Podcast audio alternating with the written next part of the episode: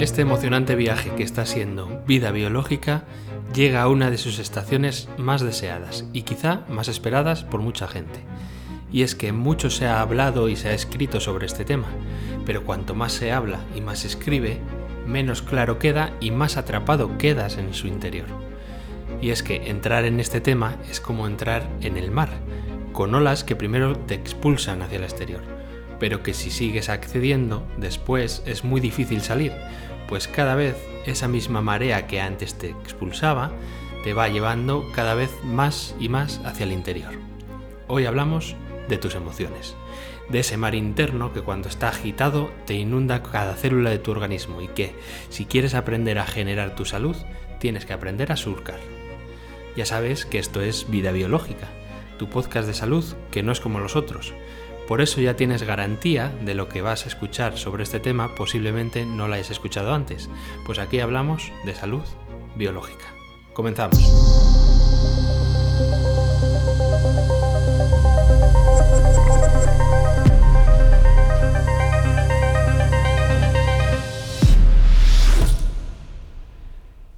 El reto que tenemos hoy por delante es precisamente no desorientarnos en el mar de las emociones, tomar la referencia de la estrella del norte y aprender a cartografiar cada rincón del mar de nuestras emociones.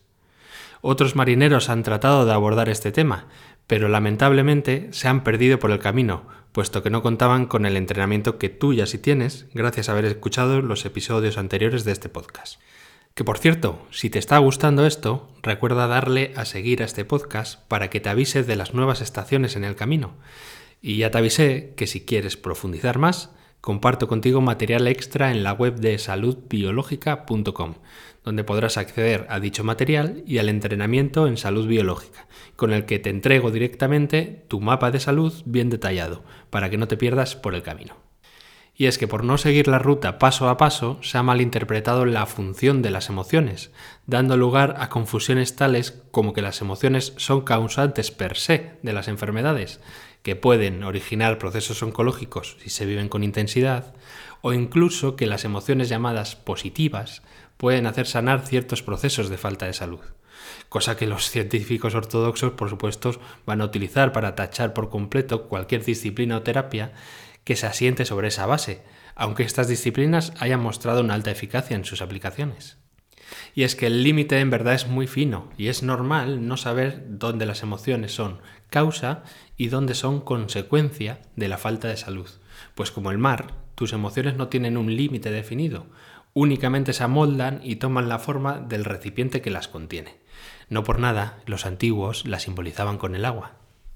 Por ello es necesario que antes de adentrarte en el mar y navegar, obtengas la licencia de patrón o patrona de barco, cosa que, por cierto, ya te deberían enseñar en la escuela primaria, pero como la educación oficial no tiene por objetivo enseñarte a vivir, sino simplemente enseñarte a producir y formar parte de la cadena automatizada de la industria, pues así nos va. Pero oye, don't worry, nunca es tarde para aprender a navegar.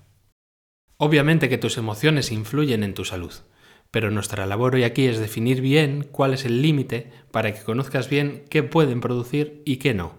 Y lo que quizás es más importante, cómo puedes tú utilizarlas a tu favor y qué puedes conseguir gracias a aplicar herramientas de gestión emocional. La primera referencia que tienes que tomar para no perderte en este mar es que las emociones tienen varias capas y dependiendo de en qué nivel las estés percibiendo van a dar una información u otra. He aquí la primera trampa en la que muchas personas caen por no comprender que las emociones tienen varias capas. Como ya sabes, gracias a la diosa imagen ciencia, tus emociones tienen un plano bioquímico molecular, en el cual son algo así como sustancias alucinógenas que crea tu propio cerebro, siendo estas influidas por tu percepción tanto de tu mundo interno como del mundo que llamamos externo. En este plano de existencia de la emoción, podemos observar que cuando se detona una emoción en ti, tu cuerpo segrega sustancias químicas. De ahí que hayas escuchado nombres como la dopamina o la oxitocina, que son hormonas que tienen mucho que ver con tus emociones. Esto lo toma el excelentísimo paradigma simplista de la ciencia y se ponen a experimentar distintos contextos queriendo comprobar si la emoción tiene efecto sobre tu salud. Y obviamente lo único que van a observar ahí es que si tienes niveles altos o bajos, por ejemplo, de oxitocina, tiene sus consecuencias en tu organismo, pero nunca van a llegar a definir que tu emoción produzca cambios celulares importantes. Y eso le queda además tan lejos que incluso se mofarán de quien pretenda seguir esa línea. Pero como te decía, las emociones tienen capas y tienen una capa más sutil que para la ciencia purista no son capaces de percibir. Recuerda lo que te dije en el anterior capítulo. Si no existe en tu mente, jamás vas a percibirlo. Pues eso les pasa a los ilustres científicos. El caso es que tus emociones también se traducen en frecuencia y dependiendo de la emoción que se trate, esa frecuencia va a estar en un rango o en otro. Y eso sí está científicamente comprobado. Puedes, no te preocupes, tranquilizar a ese científico interno que todos llevamos dentro. Para que lo comprendas mejor, sería como hablar de las distintas notas de sonido. Cuanto más agudo es el sonido, más frecuencia de vibración tiene esa onda. Con las emociones pasa lo mismo, pueden ser traducidas a frecuencias de onda. Y si lo piensas así, posiblemente te quede más cercano pensar cómo puede influir una onda de ese tipo en tu organismo, ¿no?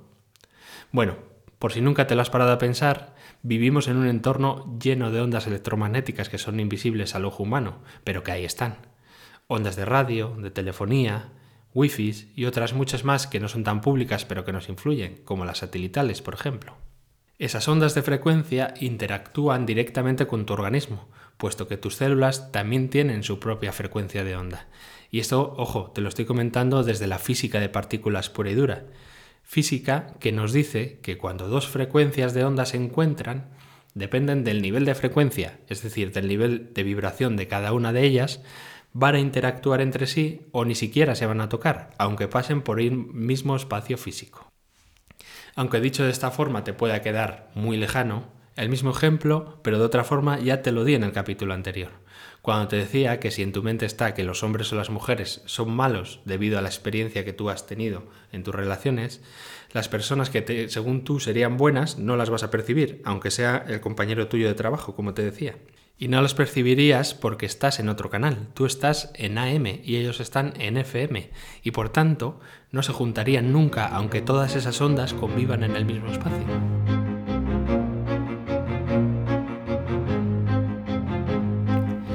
Retornando a tus emociones, te he hablado ya de la capa física molecular y de esta capa más sutil en forma de onda electromagnética, y nos quedaría, al menos por el momento, hablarte de un tercer nivel de la emoción. Esto es algo más complejo de explicar, pero como somos unos echados para adelante, pues vamos a por ello. Este sería un nivel que llamamos simbólico y que depende ya del individuo y de su experiencia de vida y de educación. En otro momento te lo cuento más en profundidad, pero quédate con esta frase. Nuestro cerebro se estructura en base al lenguaje. ¿Qué quiere decir esto? Que tú, para que me entiendas, vas haciendo burbujas de información en tu cerebro en base a las palabras que definen lo que metes en esa burbuja. Tranquilo, tranquila. Como sé que ahora mismo te estoy hablando en jeroglífico, te voy a poner un ejemplo y en otro momento, si te interesa, profundizamos. A lo largo de nuestra infancia vamos aprendiendo las palabras de nuestro lenguaje. Suponte que aprendemos la palabra tenedor. Esa palabra simboliza un objeto, ¿verdad? De entrada, el cubierto con el que comes. Cuando tú asocias el sonido y la palabra tenedor al objeto en sí, es decir, al cubierto, se genera una burbujita de información. A partir de ese momento, todo lo relacionado con tenedor lo vas a meter dentro de esa burbuja. ¿Cómo es un tenedor? ¿Qué tipos de tenedor hay? ¿Cuáles son las distintas formas que puede tener un tenedor? Para qué se usa un tenedor, etcétera, etcétera, etcétera. A partir de ese punto, todo lo que tenga una forma o un uso similar a un tenedor, lo vas a conectar con esa burbujita. Por ejemplo, ponte que después aprendes la palabra cuchillo mediante este mismo proceso que hemos mencionado. Y como tiene el mismo uso que lo utilizas para comer, conectas esas dos burbujas, la del tenedor y la del cuchillo. Esto te sirve, por ejemplo, para que cuando vas a poner la mesa y ves que solo has puesto el tenedor, automáticamente te planteas si también necesitas un cuchillo, porque ya lo tienes conectado entre tus burbujitas cerebrales. O también te sirve para que cuando necesites un tenedor y no lo tengas, encontrar algo con la forma o con la función del tenedor para lograr lo que quieres conseguir. Como ves, aunque no lo parezca, el lenguaje es una de las bases de la creatividad y de la imaginación, de ahí que sea tan recomendable la lectura. Cuanto un idioma es más rico y más complejo, más circuitos neuronales tiene la persona que habla ese idioma. Aunque sean estereotipos, piensa en las diferencias entre un vasco y un andaluz, entre un español y un alemán o un chino. Y fíjate en el tipo de lenguaje que cada uno utilizamos. Hay diferencias, ¿verdad? Pues no te digo nada las personas que controlan varios idiomas con la cantidad de burbujitas que tienen que tener en su cerebro conectadas. te cuento todo esto para mencionarte que la emoción participa en este punto de dos formas distintas. La primera es creando su propia burbuja.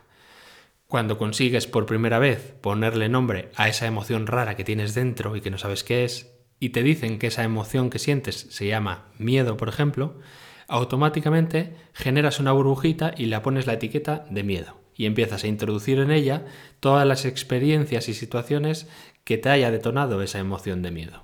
Y como las emociones es muy frecuente que se detonen en distintas circunstancias y situaciones, acabas metiendo en la burbujita muchos más objetos y situaciones de lo que pudieran entrar. Entonces la emoción empieza a comportarse de otra manera en nuestro cerebro y empieza a desbordarse de la burbuja y a tirar cuerdas e hilos a otras burbujas que ya tienes construidas. Vuelvo a ponerte un ejemplo para que se entienda mejor. Imagínate que alguien tiene fobia a los tenedores. Lo que ahí sucede es que la burbuja del miedo tira un enorme hilo, una enorme cuerda que se engancha en la burbuja que ya habíamos creado anteriormente con la información del el tenedor.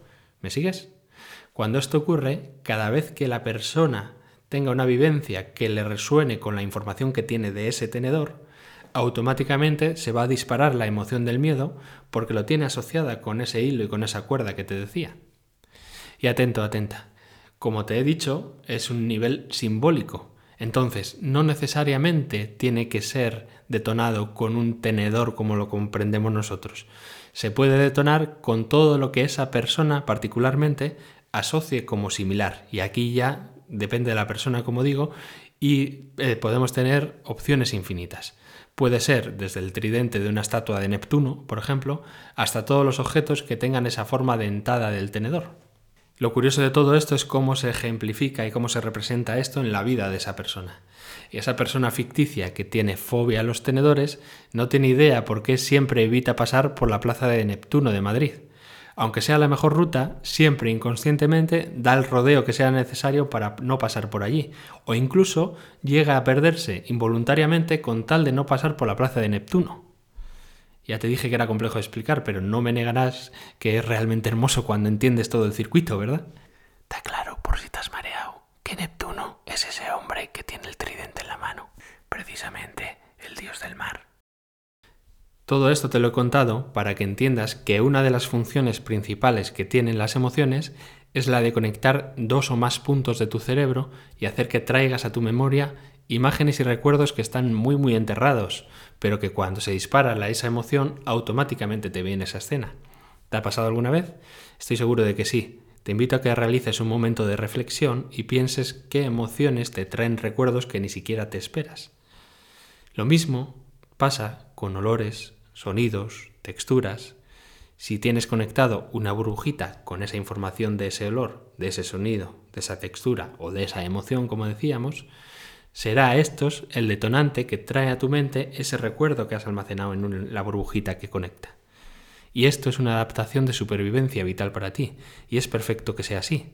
Más adelante retomaremos este punto porque esta es la base de todas las alergias.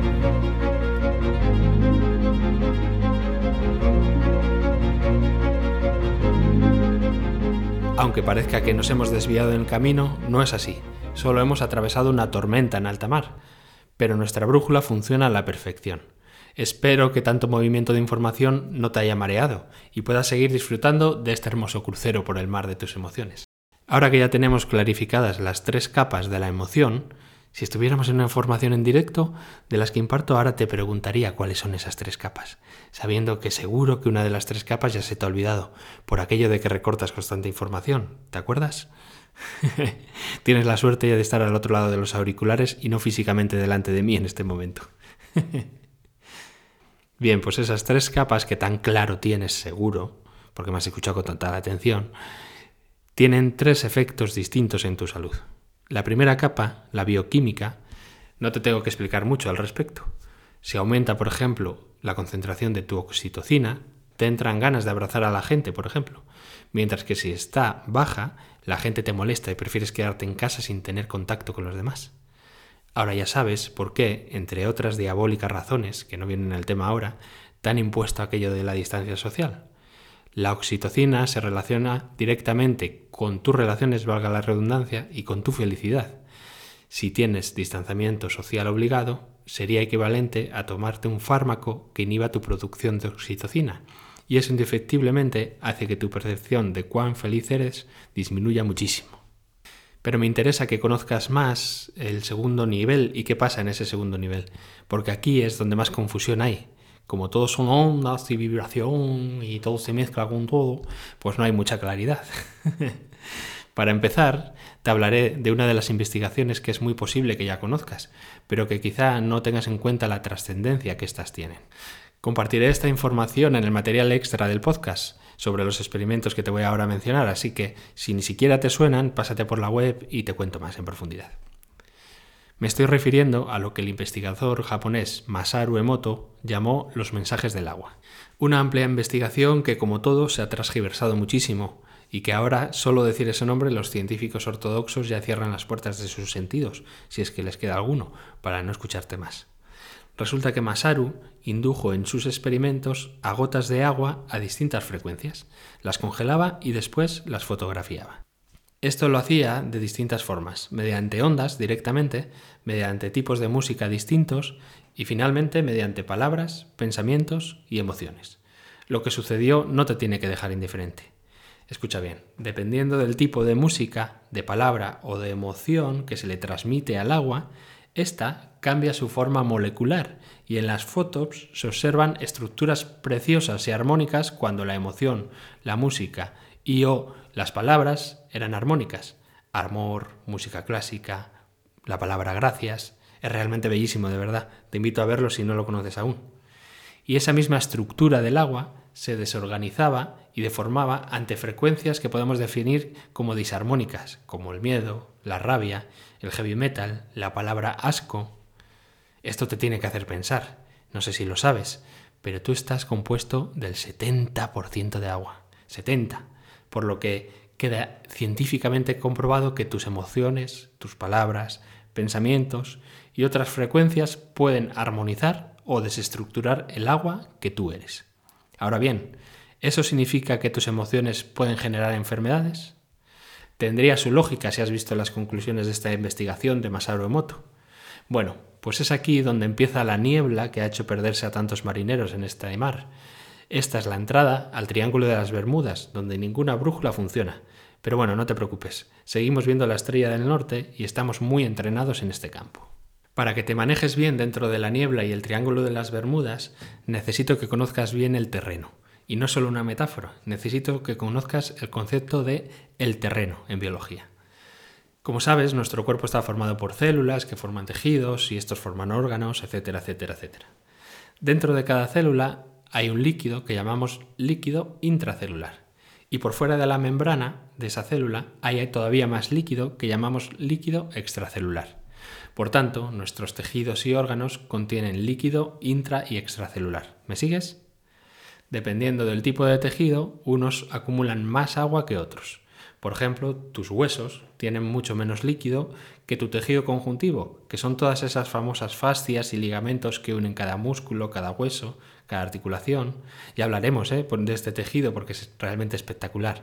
Este es el generador de electricidad de tu organismo. Pero no te me disperses, que estamos en zona de niebla, como te avisaba. El tema es que dependiendo del estado de ese líquido, tus células y por tanto tu organismo va a funcionar mejor o peor. Igual que el motor del coche. Si el aceite está muy sucio porque llevas muchos kilómetros sin cambiarlo, la lubricación de ese motor va a ser peor y es más fácil que de averías. Pues aquí funciona exactamente igual. Si tu líquido está sucio, tu organismo no va a tener las condiciones óptimas de salud. Acuérdate cuando te ponía el ejemplo en uno de los capítulos anteriores de la huelga de basura en el barrio. Ahora haz la equivalencia de ese líquido a un terreno. Si en una tierra agrícola el suelo no es fértil, lo que ahí crecerá, si llega a crecer algo, será muy deteriorado. Sin embargo, si mantienes limpio el terreno, si lo abonas, lo riegas, los frutos que va a dar van a ser de mucha mejor calidad. Y no te cuento más si ya no le pones pesticidas directamente. Ahí sí que vas a tener unos frutos excepcionales. Y ahora, de manera sorpresiva entre la niebla, aparece un concepto que te sonará, pero que no esperabas que estuviese conectado a tus emociones. Este es el concepto de el pH. Como sabes, el pH es el grado de acidez o alcalinidad que tiene una sustancia, pero para ser más específicos es el grado de concentración de unos iones de hidrógeno que contiene un líquido. Cuanto más concentración hay, más ácido es ese líquido, cuanta menos concentración, más alcalino. Y quieto, quieta, que te veo venir, que ya está saltando en tu mente la película de la dieta alcalina para el cáncer y todas esas películas. Como tienes enganchada la palabra acidez y alcalinidad a la dieta, te salta automáticamente. Tu sistema de burbujas se pone en marcha. Qué ganas tengo de llegar al tema de la nutrición para desmontar todas esas películas. Bueno, sigamos con la navegación. Simplificándolo mucho, mucho, muchísimo, por el momento, podemos decir que cuanto más gasto metabólico, cuanto más trabajo hagan tus células, más basura van a producir y por tanto más acumulación de bolsas va a haber en el exterior, en ese líquido extracelular que decíamos. Cuando eso ocurre, ese líquido aumenta la acidez, es decir, cambia el pH. Pero insisto, esto no necesariamente es malo. Sin embargo, cuanto más oxigenado y aireado está el exterior de la célula, generalmente más alcalino y mejor respira la célula. Bueno, pues demos un paso más. Ese pH cambia por varios factores. A ver, que no insistas, corta ese hilo entre tus burbujas. La dieta prácticamente no hace que cambie el pH, ni siquiera el sanguíneo ni el celular. Pero sí que el, pH cambia drásticamente, especialmente el sanguíneo, si es sometido a ciertas frecuencias electromagnéticas. Recuerda que estamos hablando de concentración de iones, es decir, que tienen polaridad, que tienen carga magnética. Y sí, mis queridos, tus emociones son ondas electromagnéticas que cambian drásticamente y en segundos tu pH sanguíneo, y con el tiempo e intensidad suficiente puede cambiar el pH de tu líquido extracelular. Anda, mira, ya se está empezando a disipar la niebla. Si me has entendido este punto, estás en disposición de aclarar la enorme confusión que tienen muchos. Las emociones, hablando desde el nivel electromagnético, sí producen cambios en tu salud, cambios a través de modificar el campo electromagnético, y eso cambia tu pH. ¿Y a efectos prácticos qué significa eso? Que tus emociones pueden ensuciar mucho tu terreno y hacer que tu sustrato no sea fértil, provocando que las semillas que quieras plantar no germinen o nazcan defectuosas. Hablando en plata, que cuando tengas un daño celular o un daño en un tejido, debido a esa toxicidad y a esa suciedad de tu terreno, todos los procesos de reparación se van a ver afectados. No es lo mismo, recuerda, que los operarios que van a tener que trabajar en la calle tengan esas calles libres y limpias a que tengan que trabajar en barrios que parecen verdaderos vertederos.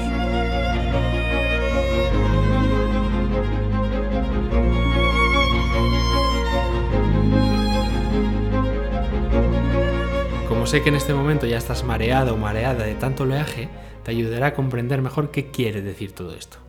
Tus emociones ensucian tu terreno, pero eso tiene consecuencias bastante acotadas en tu salud. Como te decía, tu proceso de regeneración y lo que podemos llamar el potencial de vida de tus células puede disminuir mucho, sí. También cambia mucho tu microbiota, puesto que dependiendo de la acidez de ese terreno, tendrás unas bacterias u otras. Recuerda, como te decía, que tus bacterias son las operarias de limpieza más extrema, por lo que si está muy sucio el terreno, tus bacterias más efectivas en limpieza tienen que trabajar horas extra y no dejan espacio en las calles para que trabajen otros operarios que pueden producir, por ejemplo, equilibrio en tu intestino. Y aunque estos cambios son importantes, nada tiene que ver esto con activaciones de programas especiales de tu biología. Recuerda que hablábamos de que un cambio en el entorno de la célula iba a hacer que se estresase más y puedan haber ciertas consecuencias. Pero lo que realmente produce el cambio de comportamiento son los burofax que te decía que envía tu sistema nervioso central. Por tanto, una emoción nunca, escúchame bien, nunca va a ser la causante por sí sola de crear procesos como el cáncer o otras mal llamadas enfermedades. Deja entonces de pensar que cualquier preocupación puede provocarte una enfermedad. Tiene que contar con condiciones especiales para que se active un programa biológico. Y es que la confusión viene porque una emoción como la rabia sí puede sobrecargar de trabajo a tu hígado. Una emoción como el miedo sí puede estresar tu riñón. O una emoción de pena sí puede cambiar el terreno de tu pulmón, pero nunca producir un cáncer por sí sola. Todo esto que te he mencionado únicamente hace referencia al cambio de pH que te he explicado en el órgano que corresponde. Y eso influye en tu salud en tanto en cuanto tu organismo sufre un mayor estrés por aumentar el trabajo de limpieza y de detoxificación, pudiendo esto incluso llegar a agotar tu energía y producirte verdaderos problemas. Pero más allá de una fatiga por estrés, o congestiones en los órganos afectados o incluso contracturas o dolores musculoesqueléticos, las emociones no van a producirte, insisto, algo más por sí solas. Pero si recuerdas el comienzo de este viaje, te he dicho que hay un tercer nivel de la emoción, la parte simbólica. Y aquí sí que tenemos algo más de lo que hablar. Dame solo dos minutos más que ya termina el crucero, ya estamos viendo tierra firme al fondo. Retomemos el ejemplo que hablábamos en capítulos anteriores. Recibes la mala noticia y bla bla bla, ya sabes todo lo que pasa a nivel nervioso y cómo tú percibes esa situación. Pues bien, recuerda que en un momento decíamos que si no tienes experiencias previas en tu memoria, tu cerebro tiene que activar la memoria de tus células para solucionar el problema y ahí sí que se pone en marcha la biología y cambia la fisiología, pudiendo derivar eso en un proceso oncológico con el tiempo y la intensidad suficiente. En el momento en el que llegas a la interpretación de lo que está sucediendo y tu cerebro le da un significado, ahí se activa el sistema de burbujitas que te decía al inicio. En ese preciso momento se activa también una emoción en función a la interpretación que hagas de la situación. Esa noticia te puede dar enfado, ira, rabia, tristeza. Ahí ya depende, como decíamos, de tu experiencia y la educación que has recibido. Cuando eso ocurre, esa situación y esa mala noticia quedan asociadas a la emoción que te ha detonado, uniéndose la burbuja de la mala noticia con la burbuja de la emoción que haya sido, rabia, tristeza, la que sea. Mientras estés viviendo con intensidad esa situación y no seas capaz de solucionarlo, esa emoción va a estar inundando tu cuerpo constantemente. En el momento en que cambia la situación y solucionas o aceptas lo que ha ocurrido, deja de activarse esa emoción, pero va a seguir conectada entre esas dos burbujitas que habíamos dicho. Esa conexión no se va a cortar. A partir de ese momento, cada vez que algo detone esa emoción, aunque sea una situación totalmente distinta, surgirá un disparador que te hará revivir la mala noticia que recibiste en esa situación, trayéndola a tu mente, aunque hayan pasado incluso años. Y si esto es algo no trabajado, no liberado emocionalmente, cada vez que se active ese circuito, va a activarse la fisiología especial que puede hacer que tengas de nuevo los síntomas que tuviste al inicio de todo el proceso. Ya no tienes la situación, ya no es real que estés en esa situación, pero la emoción, por continuar conectada a esa burbuja de ese evento que hablábamos, hace de disparador. De ahí que exista la confusión de que una emoción puede provocarte patologías o síntomas, pero en realidad quien produce lo que llamas enfermedad es el programa biológico que activa la fisiología especial de tus células. Y la emoción en todo esto es una consecuencia más de todo ese programa. Podremos decir con total autoridad que la emoción es un síntoma más activado con ese programa. Y como todo síntoma, hay que aprender a gestionarlo, puesto que, como te dije al principio, tus emociones son como un mar, y si tienes mucha agitación por culpa de una emoción intensa, va a ser mucho más difícil llegar a buen puerto en el tema de la salud. En el entrenamiento en salud biológica que encontrarás en la web, te enseño la que para mí es la mejor técnica de liberación emocional, Ahí lo que te voy a dar son las tijeras con las que puedes cortar esos hilos entre burbujas y te enseño cómo llegar hasta el hilo que hace de conexión entre esa emoción y esa situación que provoca tus síntomas. ¿Para qué? Para que puedas desconectar esas dos burbujas y que puedas vivir tus emociones con salud, sin que éstas activen síntomas o te traigan recuerdos desagradables. Además, con esta misma técnica vas a disminuir mucho la intensidad de la emoción, con lo que conseguirás domar a tu mar interno para que tengas un plácido viaje de vida. No hay algo que te genere más paz que tu mar interno en equilibrio.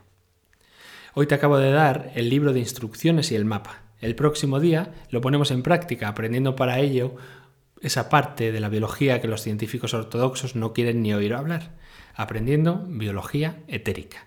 Te presentaré tu campo electromagnético y cómo todas estas ondas influyen en tu salud. Espero que decidas seguir conectando la burbuja de tu emoción de disfrute con los capítulos de este podcast. Nos disfrutamos entonces en el siguiente episodio.